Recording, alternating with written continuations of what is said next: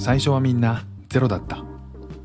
この番組は一人で可能性を切り開いてきた知られざる挑戦者や未知のスポットを訪ね思いっきり深掘りして紹介する音声ノンフィクション番組です。ナビゲーターは PR 会社を経て現在はシンガポールで生活している私福島博樹。そして取材と原稿はジャンルを問わず規格外の稀な人を追うまれびとハンターとして活動する川内伊代がお送りしてまいります。それでは本日もワクワクドキドキのゼロから始まる物語どうぞお楽しみください。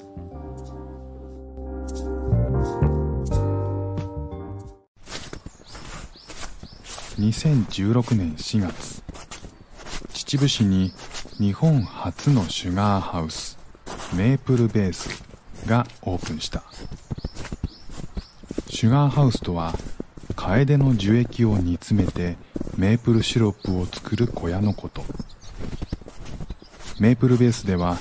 秩父の山に自生する楓の樹液でメープルシロップを作っている。この活動。実は秩父の森を守り育てるために大きな役割を担っているのだ。これは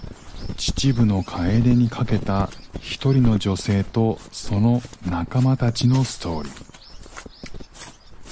秩父の山奥で進む楓革命。甘くて深いメープルシロップの物語。2月某日。東京でちらちらと雪が降った日。埼玉県秩父市の山麓は一面の銀世界だった。西武秩父駅から車でおよそ15分。秩父ミューズパーク内に駐車し人気のない銀杏の並木道を少し歩くと大きなログハウスが見える。雪をかぶって白い屋根のログハウスを見て僕は思わず声を上げた。なんか冬のカナダっぽいですね。カナダには冬どころか一度も行ったことがない。ただそれまでカナダの話を聞いていたのでこういう景色なのかなと思ったのだ。僕の言葉に苦笑しながらそうかもしれませんね。と答えてくれたのが井原愛子さん。秩父市からこのログハウスを借り受け日本初のシュガーハウスメープルベースを運営する女性起業家シュガーハウスとはメープルシロップの本場であるカナダの言葉でメープルシロップを作る小屋を指す。中にはカフェやショップを併設している施設もありメープルシロップを求める街の人や観光客が集う。2014年4月カナダでその存在を知った井原さんは秩父にも作りたいと東本清掃。賛同する仲間たちと共に手を尽くし2016年4月メープルベースをオープンした。そう聞くとよっぽどのメープルシロップ好きなのかなと思ってしまうけど井原さんの答えはそうでもありません。パンケーキを食べる時とかに使う程度ですね。メープルマニアじゃない人がなぜ日本初のシュガーハウスを作ったのか。これは秩父の楓とサスティナブルな森づくりにかける井原さんとその仲間たちの物語だ。秩父出身の井原さんは就職を機に上京。外資系家具メーカーで充実した日々を送っていたがある日ふと思った。私このままでいいのかな？社会人なら誰でも一度は経験があると思う。漠然とした不安と焦燥感を抱えている時思い浮かんだのがメープルだった。秩父にはカエデがたくさんあってメープルシロップを作っていることはなんとなく知っていました。それが気になって調べてみたら秩父100年の森という NPO が中心となって活動していることを知ってそれが主催しているエコツアーに参加したんです。緑豊かな秩父の山には日本にあるカエデ全28種類のうち21種類が自生している。カエデの樹液はメープルシロップの原料になる。しかも秩父の山の需要によってカナダのカエデの樹液には含まれていないカリウムやカルシウムといったミネラルが含まれている。この貴重な天然資源を活用しようと秩父の森の保全活動をしてきた秩父100年の森と林業関係者が中心となって2012年に秩父樹液生産協同組合が設立された。そして秩父100年の森が和メープルと名付けた樹液を買い取り商品開発と販売を担っているのが秩父観光土産品協同組合だ。2013年9月井原さんが参加したエコツアーではなぜ秩父でメープルシロップなのか。という説明があった。一般的に今秩父の林業者が木を1本切って売っても収入は1000円に満たないと言われています。そんな金額では誰もやりたがらないから森が荒れてしまう。一方の楓は秩父樹液生産協同組合が年に一度1本の木から20リットルほど樹液を採取して秩父観光土産協同組合に卸していますが木の所有者から樹液を買い取るという形をとっていて楓の木1本あたりの手数料を除いた数千円程度は所有者の手元に残るようにしています。しかも樹液は毎年取れるから楓があるだけで定期収入になる。自生している楓を活用しつつさらに山に楓を植林してこれまでの切る林業から切らない林業に転換して森を育てるという活動でした。井原さんの話を聞いて驚いた。山の所有者にとって楓は貴重な収入源だから植林にも積極的になるだろうし山の手入りもするようになるだろう。2つの組合にとっては樹液が増えれば樹液を取って販売する。それを買い取って商品化する。というビジネスの規模が大きくなる。そうなればより多くのお金が循環し森に還元される。切らない林業は人にも森にも優しい森づくりと言えるだろう。これは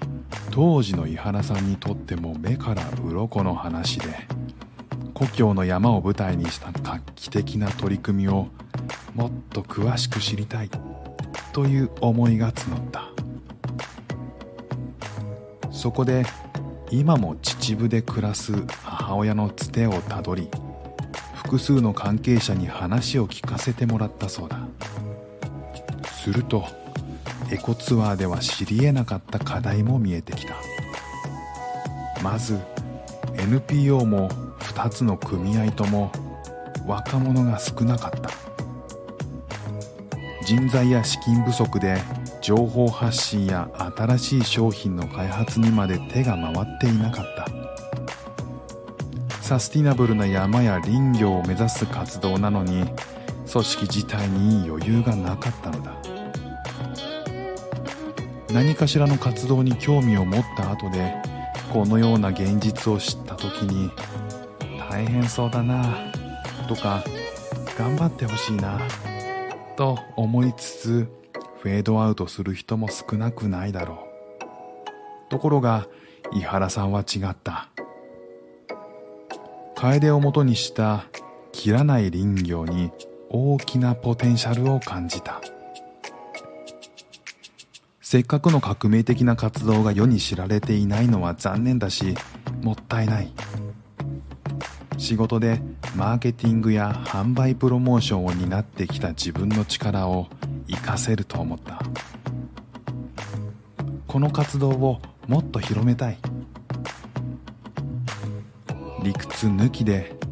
胸の内に熱い火が灯った井原さんは年が明けた2014年の1月。会社に G を伝えた。会社の人たちだけでなく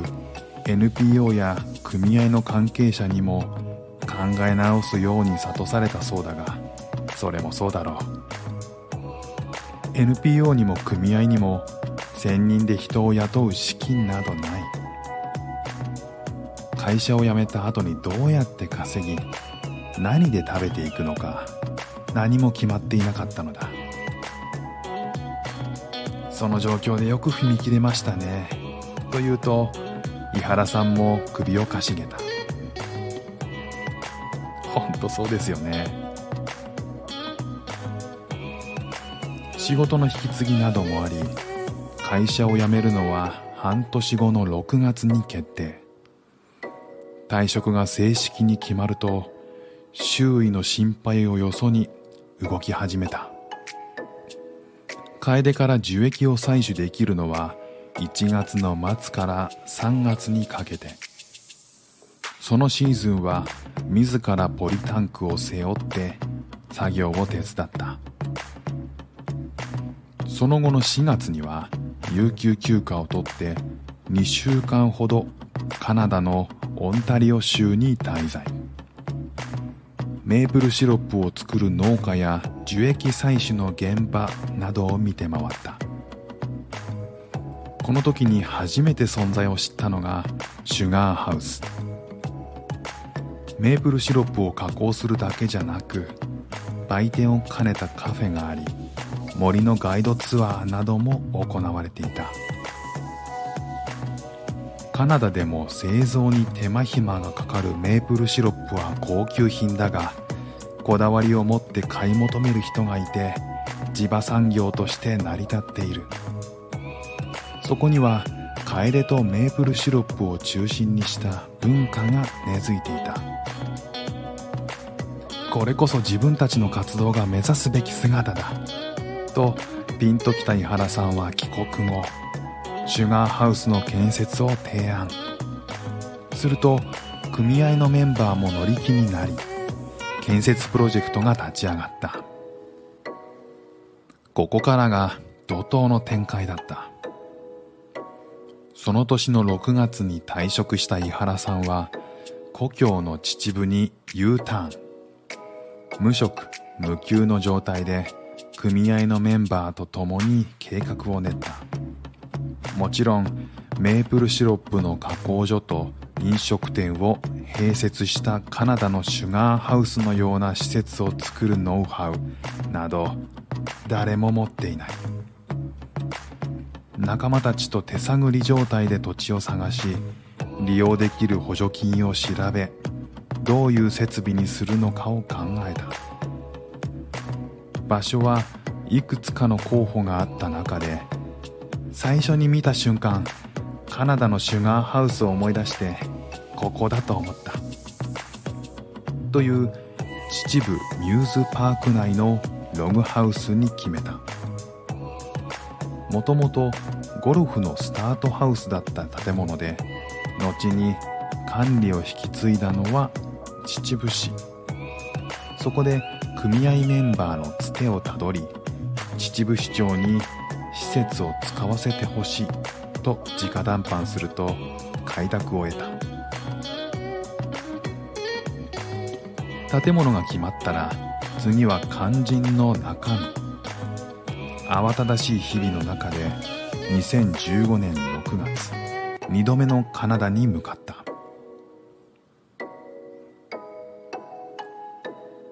この時は最初に訪問した時に知り合ったメープル農家の方に家にファームステイさせてもらってメープルシロップの作り方を教えてもらったり勉強会に参加させてもらったりファーマーズマーケットを視察したりしながら具体的なビジネスを学びました。帰国すると8月に自らの会社タップサップを設立。タップは樹液を作る。サップは樹液という意味がある。このネーミングからも秩父の楓と樹液にかける井原さんの熱い思いと覚悟がうかがえる。9月にはカナダから輸入したメープルシロップを煮詰める機械エバポレーターが到着。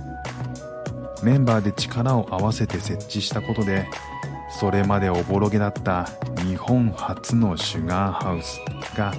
にわかに現実味を帯びた。しかしまだまだやることがあった。年末から2016年3月まで施設の改修工事が行われ同時並行でカフェとしての体裁を整えながら開店ギリギリまで外交工事や掃除など様々な作業に追われた。4月27日に日本初のシュガーハウスメープルベースがオープンした時には起業からかつてないほど慌ただしい日々を振り返りよくできたなこれって奇跡かも。と一人考えに浸ったという。取材に訪れた日実は折からの降雪でメープルベースは臨時休業だった。しかし行ってみたいという僕の無茶ぶりに応えて井原さんが特別にお店を見せてくれた。メープルベースの前庭には秩父に生えている21種類のカエデが植えられている。また入り口を入ってすぐのスペースには樹液の採取方法の説明やカエデの葉を展示。ショップには秩父のカエデの樹液やメープルシロップを使った商品などが並びカフェスペースからはエバポレーターで樹液を煮詰める工程が見えるようになっている。昨春エバポレーターをフル活動させて40キロほど作った秩父産のメープルシロップは大人気ですぐに売り切れてしまったそうだ。カフェの名物は秩父で採れた季節の果物を使ったパンケーキで他に秩父のカエデの樹液を使った樹液紅茶などが販売されている。オープンからおよそ2年。今では観光バスで団体が訪ねてくるほどその名を知られるようになり経営も安定してきたそうだが井原さんが何より嬉しそうに話していたのは事業を応援してくれる人との関わりだった。カフェで使うテーブルと椅子の製作は地元の鉄骨加工会社が好意で引き受けてくれて組み立ては50人以上のボランティアで行いました。お店の中に何種類かのカエデの苗を展示しているんですけどその苗は地元の方が育ててくれたもので定期的にお店に来ては入れ替えてくれるんです。エバポレーターは薪の火を使うのですが薪も地元の方が提供してくださいます。こういう関係を通してメープルベースが地域の人たちに支えられているのが嬉しいですね。メープルベースがお客さんにとって秩父のカエデや和メープルを知る起点になっているのはもちろん関係者や事業を応援してくれる人にとっても大切なベース。基地にもなっているのだろう。そして井原さんが最初に望んだように発信源にもなっている。今年2月5日秩父はメープルプリンが発売された。これは秩父の森の保全活動に共感した共同乳業の新商品でその名の通り秩父産のメープルシロップを使用し売り上げの一部が秩父の森保全に還元される。井原さんはメープルベースの代表そして NPO 法人秩父100年の森のメンバーとしてこの商品の開発にも携わった。秩父のメープルシロップが大企業に採用されたのはもちろん初めてのことで NPO や樹液を販売する組合にとっても活動を支える心強い存在になる。メープルベースでも2月の末頃から再びエバポレーターが稼働し取れたばかりの樹液からメープルシロップが作られるという。きっとログハウスの中には甘くて優しい匂いが立ち込めるだろう。その瞬間に立ち会いたくて何より地味豊かな秩父産のメープルシロップを味わいたくていつ裁縫しようかとカレンダーを眺めている。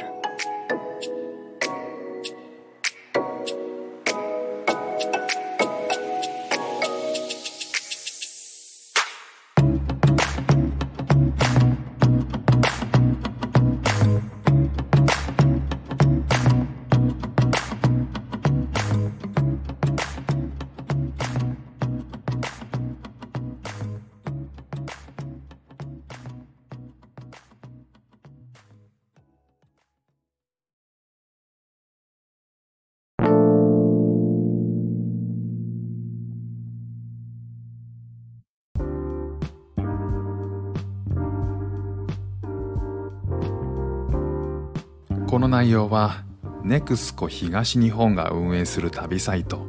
未知の細道で2018年2月10日にアップされた記事です。よかったらサイトの方も覗いてみてください。